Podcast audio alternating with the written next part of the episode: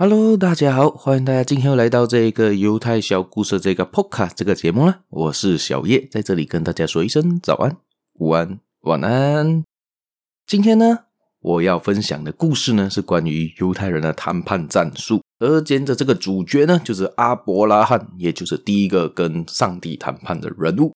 他也就是诺亚的第十代孙，也被尊称为以色列信仰之父。他跟上帝经过数次的谈判，写下了应该算是第一本的圣经吧。好，今天我们就分享看看故事，他怎样跟上帝谈判了呢？故事开始之前呢，大家可以先订阅我，继续的收听，继续的分享出去给你的亲朋好友。也关于有兴趣知道这犹太小故事的人呢、还有别忘了可以去我的粉丝团，好像在 FB、Insta 来订阅我。我在那边有时候会分享一些我的生活琐事吧。一些生活日常啦，或者是一些节目的更新啦，可以在下面找到我，也可以 PM 我、DM 我跟我聊天吧。好，除此之外呢，可以在下面找到一个白面 Coffee 的链接呢，大家有兴趣的话，可以在我给我一些小小的小额赞助啦。谢谢大家，我们就开始今天的故事吧。OK，今天这个故事就回到很久很久以前，在他们签订契约的时候，也就是阿伯拉罕跟上帝耶和华签订契约的时候的故事了。今天呢，上帝耶和华呢，发现到有两个地方人实在是作恶多端啊。这两个地方是哪里呢？一个是索多玛和一个叫俄摩拉的这两个地方，他就决定要毁灭这两个城市，因为呢，他们在罪孽深重了。这个时候，上帝要惩罚他们的时候，就是这个时候，阿伯拉罕勇敢的站了出来，跟上帝进行了第一轮的谈判。他谦卑的问道：“上帝，上帝啊！”如果这座城市呢，有五十名正直的人，难道他们也应该为其他人的行恶或者是做一些坏事而被惩罚吗？而被摧毁吗？为什么不能相反的？因为这五十个正直的人呢，而宽恕剩下的其他人呢？上帝想了想，嗯，你这样讲又好像有一些道理。好吧，他就让步。如果这个城市有五十名正直的人，我就不毁灭他们了。这个时候呢，这个阿伯拉罕还不放弃哦，他继续跟上帝在说了下面的这一句话，他就讲，他就他一样很谦卑的跟上帝说的，呃，如果是少五个人怎么样呢？呃，如果我们不到五十个人是正直的，假设我们少了五个人，四十五个人，OK 吗？可以吗？上帝讲，嗯，四十五个人可以了，可以了，我答应你，没有问题，没有问题。阿伯拉罕再继续讲，这样子四十个人可以吗？这时候上帝讲，嗯，可以了，可以了，他们就这样子一直。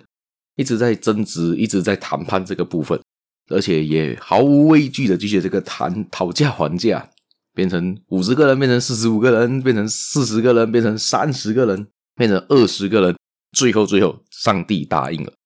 假设在这个这两个城里面找出十个正直的人，我就不毁灭这两个城。哇，这个很厉害嘞！从五十个人谈到变十个人，这个讨价还价的功力好强大，不止砍半，还砍半了再砍半。只是五分之一的那一个人数就可以达到这一个目标了，太厉害了！这个人谈判的技术，但是非常的遗憾啊，阿伯拉罕用了很大的努力去找了这两个城市的人，还真是找不出这十个人来，而上帝就从天上降下了大火以及硫磺，把两座城市完全毁灭。这两座城市就位于死海东南方的索多玛城和蛾摩拉城。如今已经永沉入海底了。这个在他编的故事了。从这个故事呢，可以看出来，你要谈判的话，你就必须克服自己的恐惧以及惊慌，而且必须意识到，不管对手是多么的强大，只要他坐上坐上了这个谈判桌，就说明他是不希望这个谈判破裂的。一旦失去合作呢，他自己也会遭受一定程度的损失。在这个时候，你就必须战胜自我。不畏强势的信心，只要有胜利的信心呢，就有胜利的希望。在这个基础上呢，你可以找出他的软肋，也就是他的弱点，继续跟他的讨价还价，继续的谈判。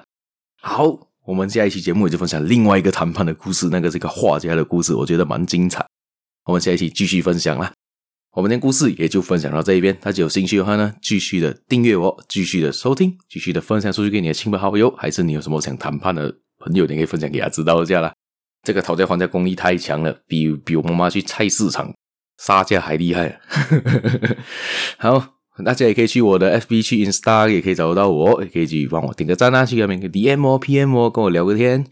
还有除此之外呢，在下面也可以找到一个 Buy Me a Coffee 的链接，可以点进去做给我一个小额的赞助啦。谢谢大家，我们下期节目再见啦！也别忘了，下期谈的就是另外一个讨价还价、另外一个谈判的技巧。拜拜。